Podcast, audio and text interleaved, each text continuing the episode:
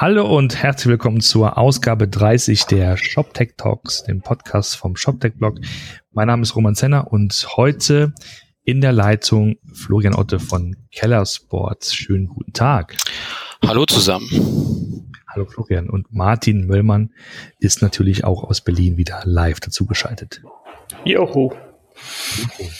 Genau, Keller Sports ähm, ist mir persönlich ähm, vor allen Dingen dadurch begegnet, ähm, dass die Jungs es beim, im Sport, Sportfachhandel anders zu machen scheinen als, als andere und sozusagen sich ganz geschickt aus dem, naja, wir, wir handeln nur in Anführungszeichen mit diesen Artikeln herausstellen und sich ständig überlegen, ähm, was sie anderes und Neues tun können, um ihre, ihre, ihre, ihre Zielgruppe zu bedienen. Und deswegen fand ich es super und finde ich super, dass Florian heute da ist und einfach mal ein bisschen erzählt, ähm, was Keller Sports genau macht und wie sie sich technisch aufstellen. Florian, vielleicht kannst du mal kurz dich vorstellen und äh, kurz erzählen, was Keller Sports macht. Genau, erstmal vielen Dank, dass ich äh, hier sein darf heute. Und ähm, wie schon gesagt, ich bin Florian Otte und bin CTO bei Keller Sports. Und ähm, ich begleite Keller Sports im Prinzip seit 2006, also im Prinzip von der ersten Stunde an. Ich habe ähm, ja, in der frühen Kindheit schon Websites äh, programmiert, sagen wir mal per Hand, irgendwie HTML zusammengefrickelt, dann irgendwann mit Frontpage und dann ging es ab 2000 auch los, ähm, PHP einzusetzen, um das Ganze zu dynamisieren. Ich habe dann ähm, viele Projekte gestartet, die nichts mit Sport zu tun haben. Zum Beispiel Deutschlands größtes Restaurantportal damals, restaurantkritik.de, was ähm, heute in Yelp aufgegangen ist. Und ähm, habe dann Anfang der 2000er äh, bin ich so in den E-Commerce reingerutscht, weil ich ähm, in den USA Matryoshkas aus der Ukraine importiert habe und dort auf eBay verkaufte. Das hat gut funktioniert und hat sozusagen dann mein ähm, ja meine Technikaffinität ähm, mit E-Commerce zusammengebracht. Und ja, dann bin ich über verschiedene Projekte irgendwann 2006 zu Keller Sports gekommen. Damals rief mich der Moritz Keller an und meinte, hey, wir sind zwei Jungs aus München, wir verkaufen Tennisartikel und äh, brauchen da mal einen Shop und haben irgendwie von dir gehört. Hast du nicht ein bisschen Lust und Zeit, uns da zu unterstützen? Und ähm, ja, dann ging es los im Kellersport und ähm, dann haben wir damals den ersten Shop aufgesetzt ähm, mit Oxid. Ähm, warum Oxid? Weil damals gab es, wenn ich mich erinnere, noch kein Magento, da gab es nur OS Commerce und sonstige Themen, die jetzt nicht so super waren. Und ähm, Oxid hat ganz gut funktioniert. Was haben wir damals gemacht in 2006? Wir haben im Prinzip den ersten Shop aufgesetzt, zu dritt. Ähm, ich habe das alles programmiert und äh, der Moritz hat gesagt, wie es ausschauen soll oder wie er sich das vorstellt. Und der Jakob hat das Ganze dann noch finanziell äh, abgesegnet, sage ich jetzt mal. Und wir haben die ersten Jahre ähm, eigentlich nur aus dem Cashflow herausgearbeitet. Heißt, alles, was wir verdient haben, haben wir gleich wieder äh, investiert. Und ähm, so entstand so ein bisschen auch die Situation, dass wir eigentlich von Anfang an auch gerade in der IT sehr gebootstrapped haben. Das heißt, ähm, wir hatten jetzt nicht ein Riesenteam, sondern wie gesagt, die erste Stunde habe ich alles allein gemacht und dann kamen irgendwann 2012 auch die ersten Entwickler mit dazu. Und das ist auch die Zeit, wo wir dann ähm, angefangen haben, mit unserem Nearshoring-Team zu, zu arbeiten. Das heißt, meine Entwickler sitzen hier nicht bei uns im Büro in München, sondern ähm, die sind in der Ukraine. Und ähm, das Team ist seit 2012, also die letzten sechs Jahre, stets äh, gewachsen und es funktioniert sehr gut. Und darüber kann ich ja vielleicht nachher noch mal ein bisschen was erzählen.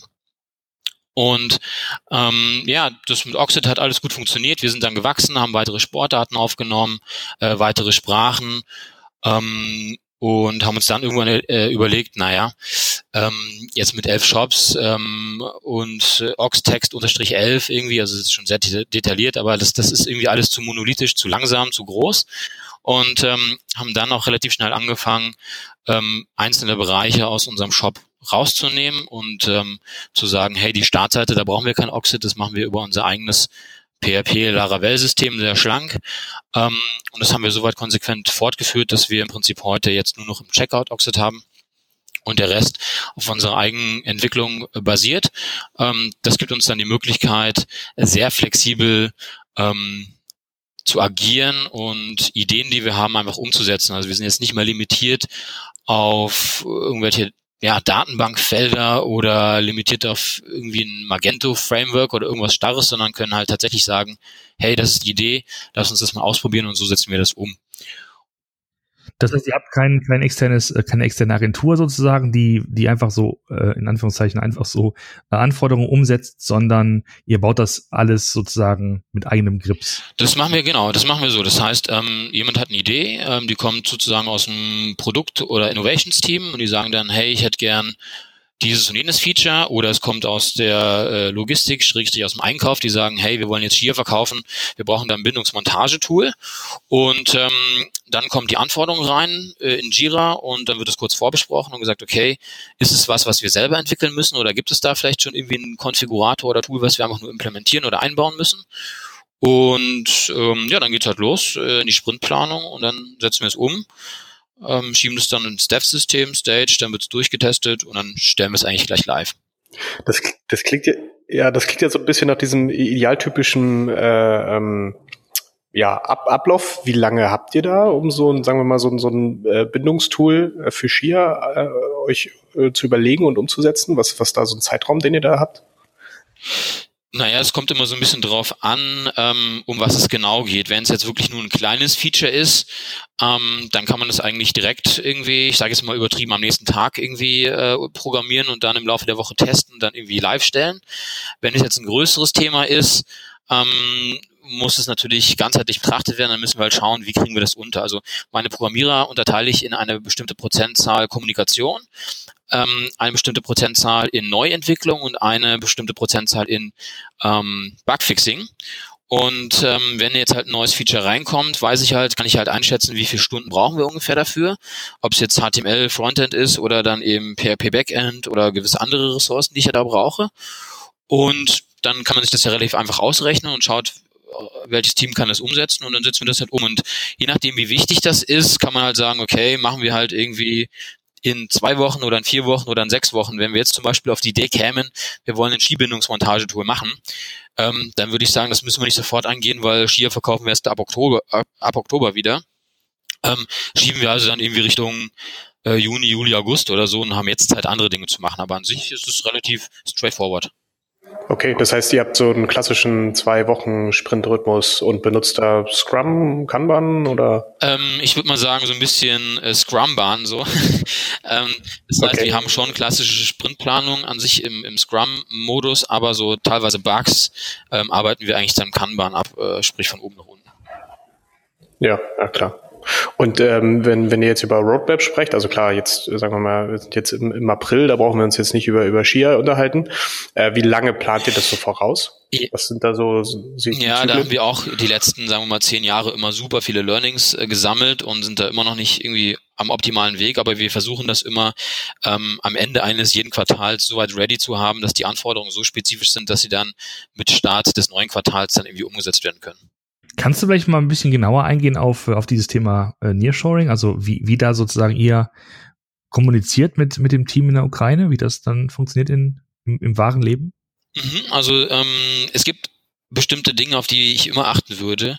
Es ist so, wir haben, äh, sage ich mal, ein Daily Meeting. Ähm, das funktioniert ganz normal über äh, Hangout oder Skype. Ähm, das ist nochmal unterteilt in verschiedene Subprojekte, sage ich jetzt mal. Also wir haben einmal ein Team Shop Development, dann haben wir ein Team für unsere App äh, und ein Team für Backend auch. Und ähm, in diesen Calls ist dann entsprechend der Product Owner dabei, ähm, der Leiter des Teams in der Ukraine und ähm, unser Head of IT Development, ja, also intern. Das heißt, wir haben einen von Keller Sports im Call, der auch wirklich bei uns vor Ort sitzt. Wir haben den Product Owner, äh, der bei uns vor Ort sitzt in dem Call, der die ganzen Feedbacks und Inputs aus Richtung Product reinbringt und dann eben einen, teilweise sogar auch zwei oder drei Entwickler von der anderen Seite in der Ukraine drin. Das heißt meistens so fünf bis sechs Leute. Und das Daily Meeting geht dann immer so eine Viertelstunde ungefähr wo wir aktuelle Tickets besprechen aus Jira, die, ähm, wo es Fragen gibt oder ja, egal ob die jetzt von uns kommen oder von den, von den Programmierern. Und ähm, ich denke, das funktioniert, wie gesagt, bei uns seit sechs Jahren sehr, sehr gut. Warum? Zum einen, weil das Team sehr stabil ist. Also da habe ich keine wirkliche Fluktuation. Das heißt, die Leute sind sehr committed, die können sich sehr gut identifizieren mit uns, unserem Produkt und so weiter. Ähm, das zweite Thema ist, dass ich glaube, es ist essentiell, dass man das Produkt-Know-how, also wie soll das Produkt am Ende ausschauen, also das Feature, dass man das immer noch bei uns auf der Seite hat, weil einfach die Denkweise teilweise zu unterschiedlich ist und es wäre zu weit entfernt, wenn man sagen würde, okay, liebe ähm, Nearshoring-Leute, überlegt euch mal den, den Skibindungs, äh, das Skibindungsfeature und dann kommt mal zurück, das überlegen wir uns lieber intern. Ähm, und die Jungs setzen das dann um, allerdings auch so, dass wir denen jetzt nicht äh, ganz genau sagen, wie sie das umzusetzen haben, sondern die können das selber in PHP äh, programmieren, wie sie das dann auch brauchen. Und wir können uns das dann hier intern über GitHub und Co. anschauen, was sie da auch machen, um da auch so ein bisschen zu reviewen.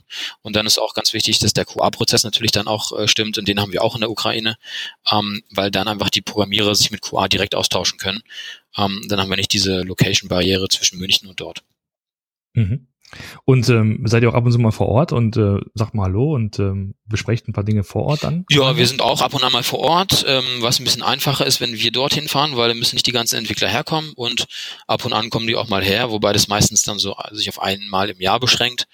Ähm, aber das ist schon wichtig, die auch mal persönlich kennenzulernen, mal Hallo zu sagen, ganz klar. Ey, mal eine, eine ganz äh, blöde Frage vielleicht, was das angeht, aber ähm, ich meine, ähm, politische Stabilität ist wahrscheinlich auch ein wichtiges Thema für euch. Deswegen, äh, Ukraine ist jetzt ja, ähm, hat, hat eine bewegte Vergangenheit, so gerade was die letzten Monate und Jahre angeht. Hatte das irgendwelche Auswirkungen auf euch? Also habt ihr das irgendwie gemerkt? Es ist, äh, hat zwar nichts aus technischer Sicht zu tun, aber hat wahrscheinlich auch mit, mit eurem Team und der Komposition da auch was mit zu tun, oder?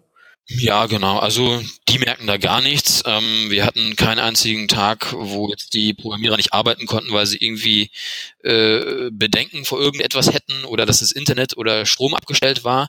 Die sind ähm, schon relativ weit entfernt auch von den äh, Problemzonen dort. Und ähm, natürlich kann man sich da oder muss man sich da Gedanken machen, äh, was ist, wenn die da vielleicht da nicht mehr sind und so weiter. Ähm, aber Probleme hatten wir an der Stelle jetzt nicht. Nee. Okay, gut.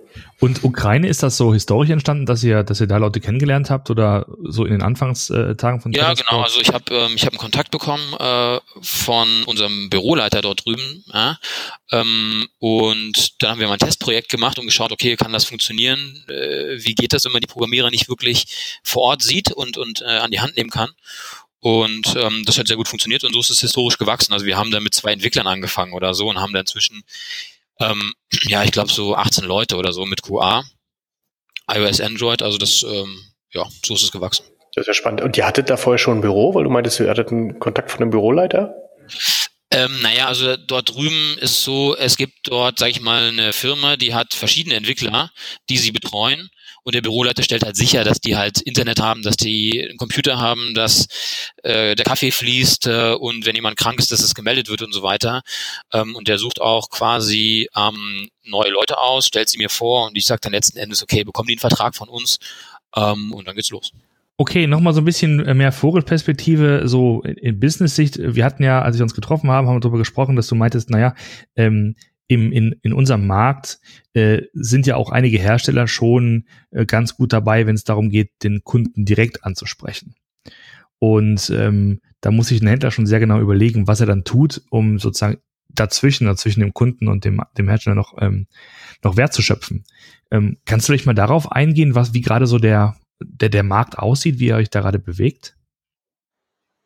Klar, ähm, aus Business-Sicht ist es natürlich so, dass man die Produkte, die wir so verkaufen, eigentlich äh, an jeder Ecke findet, sage ich jetzt mal.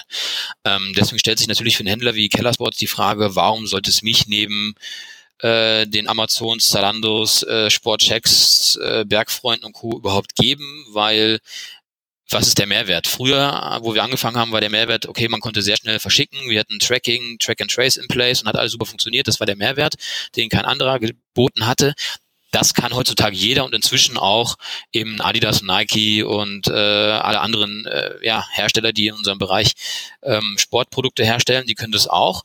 Und ähm, deswegen haben wir uns überlegt, ja, was, was, was machen wir anders, was müssen wir anders tun und haben die letzten Jahre daran gearbeitet, im Prinzip unseren Fokus und unsere Marke zu schärfen. Das heißt, wir spezialisieren uns zum einen auf ähm, den Premium-Bereich. Das sind äh, Produkte, die ähm, ja besondere Spezifikationen haben, die irgendwie besonders sind, die besonderes Material haben, die man vielleicht auch nicht an jeder Ecke bekommt oder auch von Marken, die man vielleicht noch nicht so kennt. Ähm, und zum anderen müssen wir natürlich schauen, neben der reinen äh, Bewegung von Ware, ja, äh, was können wir noch für Mehrwerte bieten, die auch vielleicht ein äh, Hersteller nicht bieten kann. Ja, und das sind auch Sachen, an denen wir jetzt die letzten Jahre gerade gearbeitet haben, um auch Mehrwerte für den Endkunden sowohl als auch für den Hersteller zu bieten. Mhm. Hast du mal ein Beispiel, was ihr zum Beispiel dann äh, den Kunden anbietet? Ähm, ja, wir haben uns überlegt, okay, was ist unsere Zielgruppe? Da haben wir einen klaren Fokus und was müssen wir noch tun, dass wir noch mehr in Kontakt mit der kommen? Und ähm, ein Beispiel ist zum Beispiel Keller Studios. Das haben wir Ende letzten Jahres gelauncht. Das ist ein Programm, wo man für ähm, 30 Euro im Monat ähm, eine äh, Fitnessstudio-Mitgliedschaft ähm, abschließen kann. Und in unserem Netzwerk sind über 1000 Locations äh, ganz oder in ganz Deutschland, aus denen man auswählen kann. Und dort kann ich dann eben für diese 30 Euro bis zu viermal im Monat Sport machen. Ähm, ich habe hier die Möglichkeit, auch flexibel zu kündigen. Und das ist im Prinzip ein Mehrwert, den wir anbieten, wo wir sagen, hey, der User bekommt nicht nur Artikel von uns, sondern er, wir fördern auch dass er Sport macht. Das heißt, er kann Montag hingehen und sagen, er geht mit seiner Freundin ins Yoga-Studio, ähm, am Mittwoch geht er mit seinen Jungs irgendwie Soccer 5 spielen und am Freitag geht er äh, Tennis spielen oder so. Okay, und äh, aus, aus technischer Sicht, was hat das für euch bedeutet, wenn ihr das jetzt in den Shop eingebaut habt? Also äh, musstet ihr dafür jetzt gerade aus CRM-Sicht dafür was Besonderes machen oder? Ähm ja, klar. Also das ist ja natürlich ähm, etwas, was vom klassischen Shop-Ansatz weggeht. Das heißt, wir haben jetzt nicht irgendwie eine Bestellung und dann wird eine Ware verschickt, sondern wir haben im Prinzip auch ein Abo-Modell an der Stelle. Das heißt, ähm, wir haben unter kellerstudios.de die Möglichkeit, dass der Kunde sich eben registriert. Ähm, dann chargen wir ihn und ähm, brauchen dann natürlich die Funktionalitäten, dass er ähm, monatlich gerecharged wird äh, über PayPal oder seine Kreditkarte und dass wir halt checken, ist die Kreditkarte abgelaufen.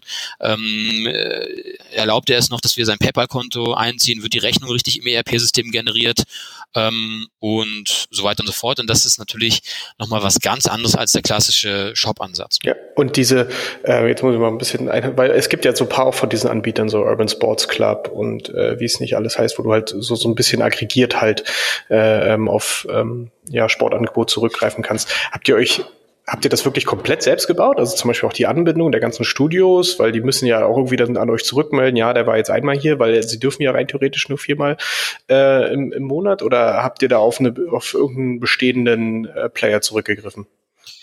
Nein, also das ist so, da ähm, wir verfolgen da, sage ich mal, den MVP-Ansatz und wollen es erstmal austesten. Deswegen ähm, arbeiten wir da mit einem äh, Partner zusammen, der sozusagen diese Verträge schon hat.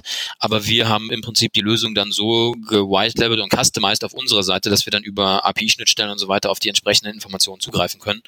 Und äh, so funktioniert das Ganze, dass wir jetzt nicht auf diese äh, Fitnessstudios zugehen mussten, sondern das ist komplett in unserem ähm, CI gehalten und auch äh, mit unserem Namen gebrandet. Okay, cool. Das heißt, das ist für euch so eine Maßnahme, also ist das vielleicht irgendwie eure Version von ähm, Amazon Prime Video, sozusagen eine Kundenbindungsmaßnahme, um tatsächlich, ähm, dass die, dass die Menschen mit, äh, eure Kunden mit, mit Keller Sports in Berührung sind und in Berührung kommen und dann, dann öfter mal auch natürlich bei euch einkaufen. Ja, total, genau. Also das Ziel ist an der Stelle nicht unbedingt, dass die Leute zwingend bei uns einkaufen, sondern dass die Leute einfach äh, drüber nachdenken, ah, Killersports cool, da gehe ich mal hin und, und probiere mal was aus. Und gerade wenn sie eben Sport machen, sind sie dann im Prinzip, ja, ich will es nicht übertreiben, aber täglich oder zumindest einmal die Woche oder so mit uns in Kontakt.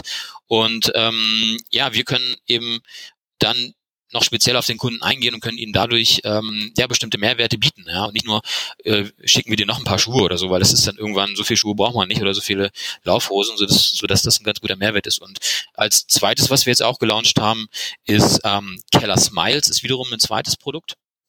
Ähm, wo es einfach darum geht, dass wir den ähm, Sportler, also unsere Zielgruppe, ähm, motivieren wollen, äh, zum Sport machen oder auch während er Sport macht. Das ist, da wären wir auch so zu einer Art Plattform. Das heißt, ähm, wir bedienen zum einen eben den, den Sportler und zum anderen ähm, Partner, wie jetzt zum Beispiel Hersteller. Und ähm, wie funktioniert Keller Smiles? Keller Smiles funktioniert so, dass du mit deiner normalen Sport-App, also ob es jetzt irgendwie Fitbit ist oder äh, Runkeeper oder Google Health oder so, kannst du Fahrrad fahren, laufen, joggen, wandern. Und ähm, wir importieren diese Aktivitäten in unser System und belohnen dich dann dafür. Das heißt, je mehr du äh, Aktivitäten machst, also je mehr du wandern gehst oder je mehr du läufst oder je schneller du läufst, desto mehr Punkte bekommst du. Und ähm, diese Punkte kannst du dann auf unserer Plattform einlösen in Rewards und kannst dann sagen, hey, ähm, ich habe jetzt irgendwie an einer Challenge teilgenommen, bin vielleicht einen Halbmarathon gelaufen, habe dadurch 500 Punkte bekommen und diese 500 Punkte kann ich einlösen in ein äh, Meet and Greet vielleicht mit irgendeinem bekannten Marathonläufer. Oder ich kann ähm, weitere Punkte sammeln und kann sagen, ich löse sie gegen einen Gutschein ein bei Keller Sports. Oder ich ähm, bekomme dadurch, dass ich irgendwie eine bestimmte Challenge gewonnen habe, Zugriff auf exklusive Produkte, die sonst keiner bekommt.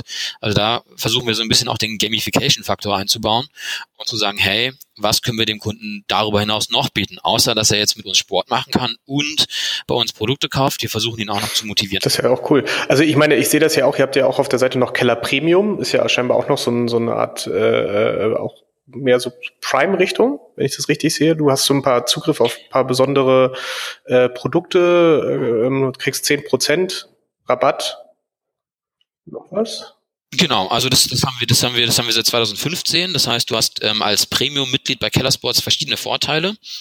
Man muss auch dazu sagen, zum Beispiel das Keller Studios, was ich vorhin erwähnt hatte, das ist zum Beispiel auch nur zu nutzen, wenn du Premium-Mitglied bist. Das heißt, du kannst nicht einfach nur Keller Studios Mitglied sein, sondern du musst die Premium-Mitgliedschaft abgeschlossen haben. Für einmalig 10 Euro oder für jährlich 10 Euro, ähm, 9,99 Euro. Und das ist eben auch so ein Kundenbindungsprogramm, ähm, wo wir im Prinzip ja versuchen, ähm, den Kunden dadurch auch mehr an uns zu binden.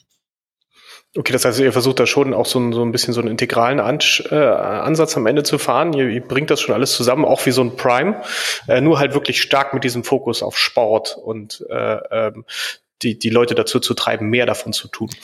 Total, ja, weil ähm, das ist ja auch alles technisch. Ähm, dann miteinander verknüpft. Das heißt also, wir haben eine Art Sign-On. Das heißt, wenn du dich jetzt im Shop bei uns registriert hast und äh, dort einkaufst, dann kannst du dich mit dem gleichen Login auch in der Smiles-App oder auch bei Keller Studios quasi äh, registrieren und einloggen. Ja? Ähm, du musst dich also nicht nochmal komplett neu anmelden. Du musst äh, dann, also du hast neben den technischen Sachen auch immer noch die ganzen Datenschutzthemen, das heißt eigene AGBs, die du bestätigen musst und so weiter. Das muss man natürlich alles beachten, aber im Prinzip ähm, geht es darum, dass wir einen User-Account haben, sage ich jetzt mal, und der User kann halt alles Mögliche machen, von Artikel bestellen, über Sport machen und sich motivieren lassen.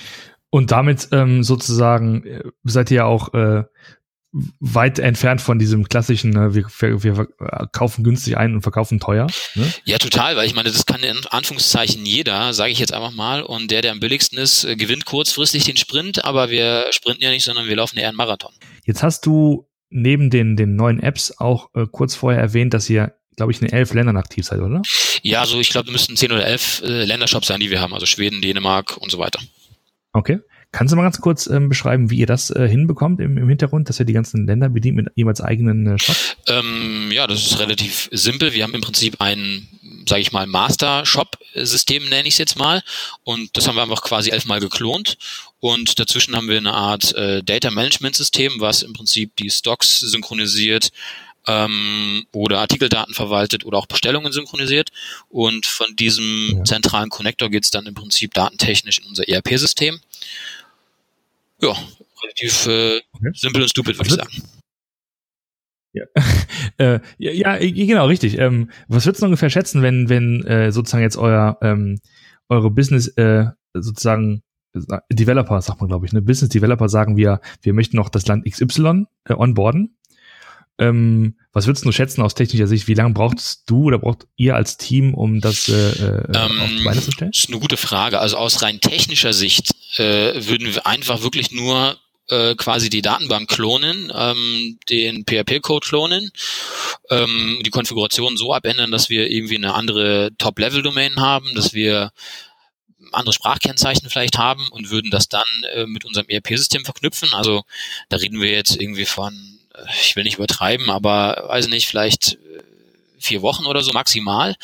Ähm, ich glaube, der Keypunkt hier wäre sozusagen die Vorbereitung des Ganzen. Ja, also wenn ich jetzt sage ich mal irgendwie Chinesisch mache, dann muss ich irgendwo die Produktbeschreibung herkommen und so weiter. Das heißt, da muss erst viel Vorarbeit geleistet werden, aber das rein technische Zusammenbasteln dann ist nicht so das Problem, würde ich sagen. Ja. Und äh, die ganzen Kundendaten werden dann auch dann irgendwo wieder zusammengeführt? Oder gibt es auch tatsächlich so, ich sag mal, äh, äh, ähm, in, äh, so Datenpools für, ich sag mal, dänische Kunden, schwedische Kunden, englische Kunden oder wie? Nee, die kommen dann auch ins ERP-System am Ende rein. und von dort aus dann in unsere E-Mail-Marketing-Tools, wo dann natürlich die Kunden gefleckt sind mit, das ist ein dänischer Kunde oder das ist ein schwedischer Kunde oder ein französischer. Hm. Ganz spannend. Wie, wie handelt ihr das, äh, was dieses Thema dann Feature-Entwicklung auf internationaler Ebene angeht? Also, äh, wenn ich das richtig verstanden habe, gibt's ja dann wirklich halt elf, also zehn Shops, zehn Versionen. Ähm, das, das verleitet ja auch so ein bisschen dazu, dass man vielleicht auf lokaler Ebene, also pro Land dann mal so kleine Änderungen vornimmt. Und wenn man dann ein großes neues Feature baut, äh, dann vielleicht in, in dem Master-System und das rübernehmen will, dass es dann ja vielleicht doch ein bisschen ähm, ja, der, der Techniker würde, glaube ich, sagen, zu Merge-Konflikten kommt. Also ähm, ich sage jetzt mal, wir haben unseren Deployment-Prozess eigentlich so aufgebaut, dass man quasi auf einen Button drückt, ja, und dann werden diverse Skripte angestoßen und es wird äh, auf allen Shops gemerged, sage ich jetzt mal. Ähm, das funktioniert von technischer Sicht im Prinzip mit elf Shops genauso gut, wie es auch mit 200 wahrscheinlich funktionieren würde. Ähm, wir entwickeln eigentlich alle Features für alle Länder. Ja, und ähm, was wir dann nur machen, ist, dass wir in einigen Ländern dann eventuell vielleicht ein Feature weglassen. Das heißt, sagen wir mal so zum Beispiel Skibindungstool. Wenn wir jetzt sagen würden, wir würden die Skibindung nicht in, äh, in Schweden anbieten wollen, dann würden wir das Tool wahrscheinlich trotzdem dort reinpushen, aber wir würden einfach den äh, Button, öffne den Skibindungsmontage ähm, äh, oder das, das Skibindungsmontage-Tool auf der schwedischen Produktdetailseite ausblenden. Und das können wir ja einfach mit, sag ich mal, äh, einfachen Konfigurationen oder Wenn-Dann-Regeln machen. Okay, das heißt, wenn ich das richtig verstehe, ihr habt zwar elf Versionen, aber diese elf Versionen sind in, im, im Code, auf Code-Ebene quasi gleich. Da ja. wird dann nur eher in der Konfiguration ein bisschen rumgespielt. Okay. Genau, also wir entwickeln eigentlich alles für alle Länder und alles andere macht eigentlich keinen Sinn. Mir fällt auch gerade kein, ja. kein Feature ein, was wir jetzt wirklich dediziert nur für ein Land hätten. Es gibt halt so manche Sachen, dass die Adressfelder eventuell eine andere Reihenfolge oder so haben. Das ist dann aber eher eine Konfigurationssache und eher so ein Frontend-Thema. Ja, absolut, absolut.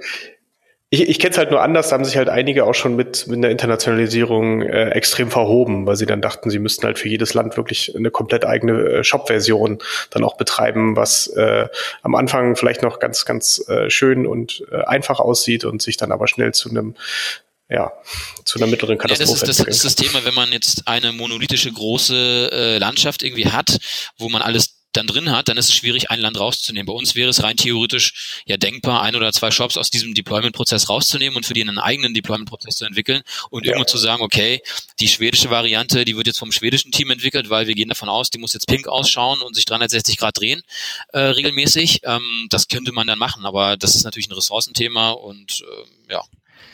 Okay, das, das heißt so dieses Thema äh, Multi-Shop-System, äh, Multi-Language und so, das war bei euch nie äh, das war bei euch nie ak ak akut?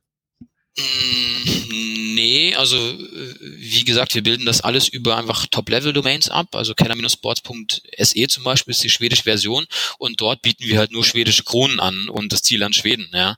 Ähm, was jetzt tatsächlich schwieriger möglich wäre, ist, wenn man jetzt sagen würde, man möchte das alles nochmal krass kombinieren. Also man möchte auch in Schweden die englische Sprachversion anzeigen und vielleicht US-Dollar. Das ginge so jetzt nicht. Da müssten wir wahrscheinlich Shop Nummer 12 aufmachen, aber das ist eigentlich, glaube ich, auch nicht so notwendig. Ja, wie du schon sagst, es ist halt echt eine ganz, ganz pragmatische Lösung. Also, ne, das, das zu klonen und zu sagen, wir, wir machen uns das nicht irgendwie, also wir, wir, wir laden uns jetzt nicht extra Komplexität auf, sondern, sondern machen sozusagen das im Deployment und, und schauen, dass es eben auf Code-Ebene gleich bleibt. Ähm, ohne dass jemand nochmal auf dem, auf, auf dem Server sozusagen nach dem Deployment nochmal selbst was rumfummelt in der lokalen Version. Genau, das ist auch so ein bisschen, ich glaube, der Vorteil auch bei uns bei Keller Sports.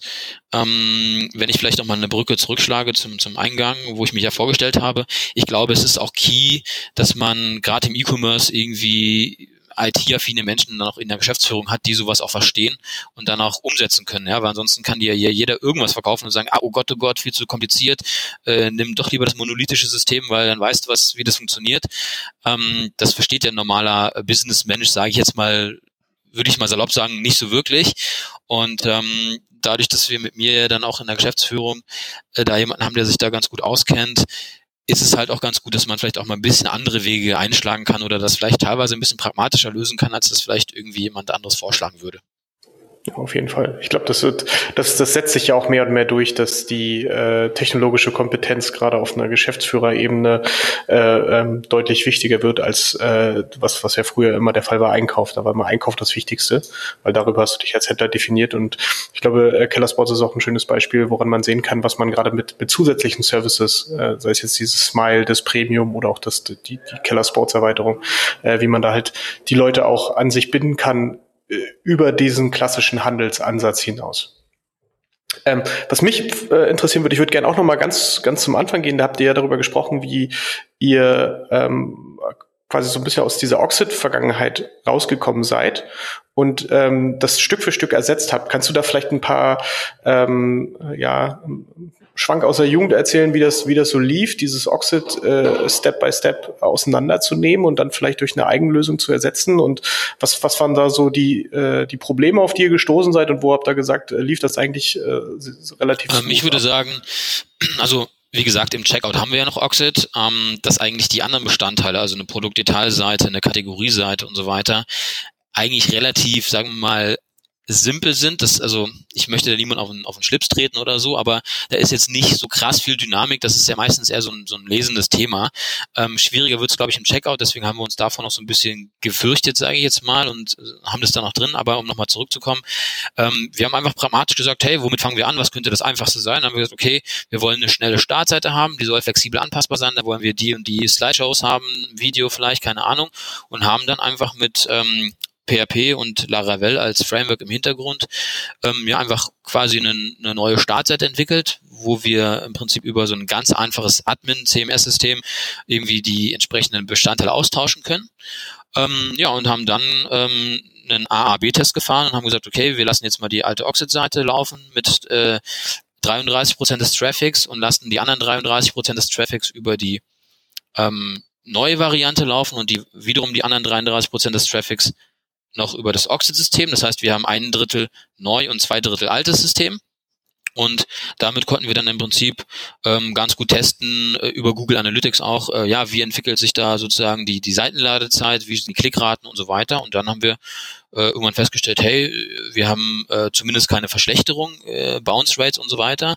Ähm, dann nehmen wir jetzt die Oxid Startseite raus. Ja, vereinfacht gesagt existiert sie irgendwie noch im Hintergrund, aber wir sagen halt ähm, dem Webserver, hey, wenn du die Startseite aufrufst, dann bitte unser Laravel-System. Ähm, und dann war das erste Thema Haken dran. Und so haben wir das dann auch mit den Suchergebnisseiten, also Kategorieseiten gemacht. Das heißt, da haben wir einen Solar noch dran, ähm, der dann entsprechend über Laravel angesprochen wird.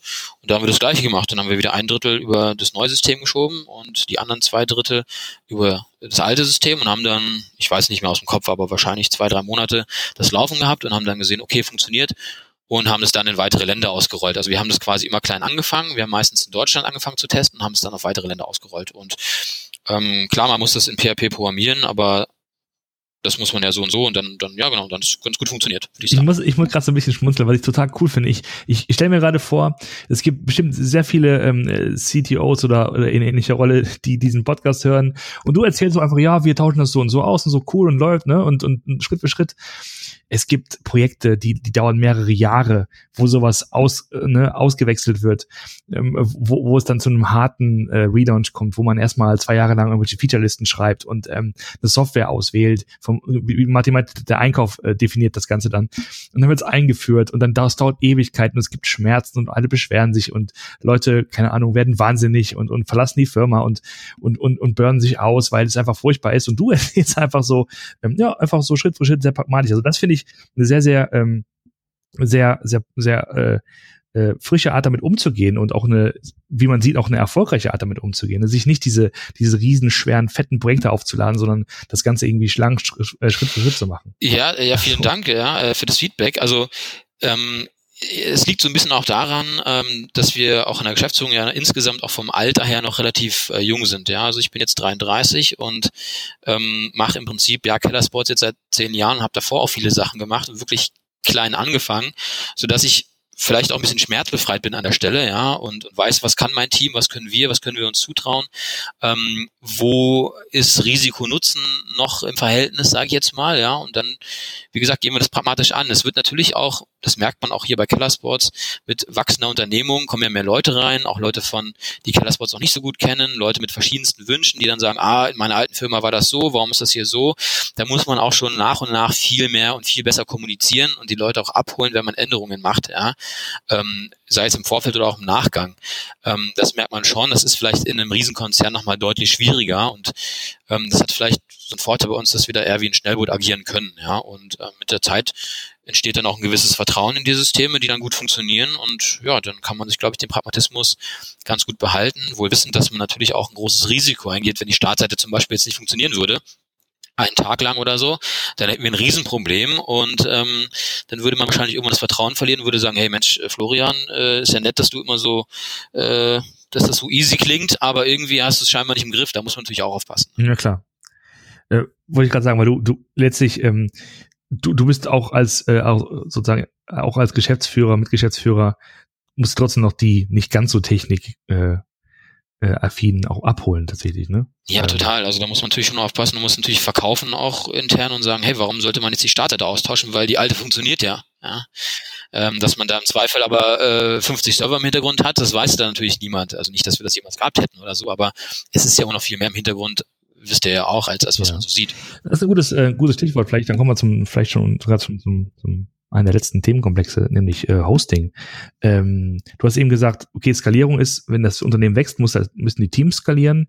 Wie schaut es denn aus, wenn du halt weitere Länder onboardest, wenn du, ähm, wenn du mehr Traffic bekommst, wenn du vielleicht auch Saisongeschäft äh, möglicherweise hast?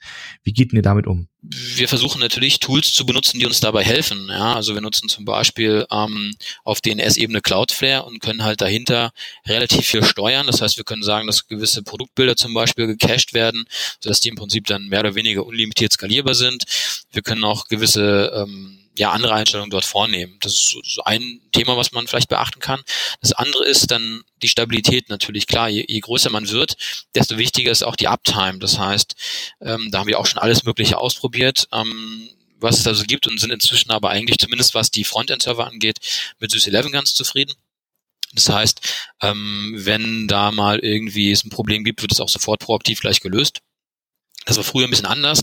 Ich habe jetzt hier nicht eine ähm, Riesenmannschaft an Sys-Admins sitzen, die dann irgendwie 24-7 da alles monitoren. Deswegen, wenn mal der Server Sonntagabend ausfällt, ähm, war es ganz früher schon mal so, dass ich dann selber irgendwie was machen muss oder meine Jungs irgendwie ran müssen. Und das haben wir dann mal geab, äh, geändert und sind zu Sys 11 gegangen und haben gesagt, hey, wir wollen nicht nur irgendwie ein paar Maschinen da haben, sondern wir brauchen auch ein paar Leute, die das vielleicht warten. Also das funktioniert an der Stelle ganz gut. Und ansonsten monitoren wir halt auch alles mit New Relic ähm, und sehen dann, okay, wo gibt's eventuell Probleme und wo müssen wir was nachsteuern äh, und dann setzen wir halt vielleicht einen weiteren Application Server auf oder äh, erweitern die Ressourcen. Ähm, ja, bei ähm, SysEleven benutzt ihr da den, den klassischen äh, Managed Hosting Bereich oder weil die haben ja auch, glaube ich, so eine OpenStack-Implementierung irgendwann mal live genommen. Nee, genau. Also wir machen erstmal das klassische Hosting bei denen. Mit OpenStack machen wir noch nicht so viel. Alles klar. Ist das eine Diskussion, also überhaupt Public Cloud ähm, sowas zu machen? Ähm, naja, was wir jetzt zum Beispiel gemacht haben, eben für diese Smiles-App im Hintergrund, da haben wir, ähm, nutzen wir schon einen Cloud-Service. Das machen wir nicht über SysEleven an der Stelle, weil da wollten wir zum einen mal ausprobieren, wie funktioniert das äh, und zum anderen, wie skalierbar ist das auch. Das heißt, ähm, da haben wir unsere API im Hintergrund, die da äh, die Daten hin und her schiebt, ähm, ist in der Google Cloud. Und ähm, dort monitoren wir im Prinzip auch äh, die, die Ressourcen, die Lasten und so weiter und können dort halt relativ easy halt äh, auch den Arbeitsspeicher oder Prozessor hochfahren. Ähm, das ist eigentlich ein Test, der relativ erfolgreich ist. Ähm, nicht, dass wir da jetzt eine Diskussion irgendwie hätten oder so, aber ich bin soweit mit beiden Systemen eigentlich zufrieden. Dann kommen wir langsam zum Ende. Gibt es denn auch, Florian, von dir noch äh, Dinge, die du vielleicht erwähnen möchtest, woran ihr gerade arbeitet, was ihr gerade noch erwähnen wollt? Ähm, gute Frage. Nein, also ich hatte ja von unserem Studios-Programm und auch von Keller Smiles berichtet. Das sind so die aktiven Themen, wo wir gerade dran arbeiten. Ähm, nö, von meiner Seite aus war es das, denke ich. Und ja. Alles klar. Wo kann man dich denn, denn live mal treffen, wenn man mal so ein bisschen näher äh, oder wenn die, die erwähnten äh, CTOs, die sozusagen sich die Hände beim Kopf zusammengeschlagen haben, weil sie sehen, wie, wie cool es auch sein kann, wenn sie mal wissen wollen, wie man das wirklich in der Praxis tut. Äh, wie kann man dich Also wir sind ja in München ähm, in der Ballernstraße und entweder man schickt mir eine E-Mail oder man findet mich auch bei Xing unter Florian Otte ganz einfach und könnte mir da zum Beispiel äh, eine Anfrage schicken und dann könnte man sich mal zum Lunch treffen und ansonsten ähm, okay. bin ich auf der K5. Genau, K5 im CTO-Panel am 4. Juli verlinken wir nochmal. Ähm, schön auf jeden Fall, dass du da bist und da warst beim Podcast. Auf jeden Dank Fall. für die Zeit. Hat Spaß gemacht. Fand ich auch. War ein sehr schönes Gespräch und äh, Vielen Dank. wir uns, sehen wir uns bald wieder. Ciao. Mach's gut. Bis bald. Bis dann. Ciao.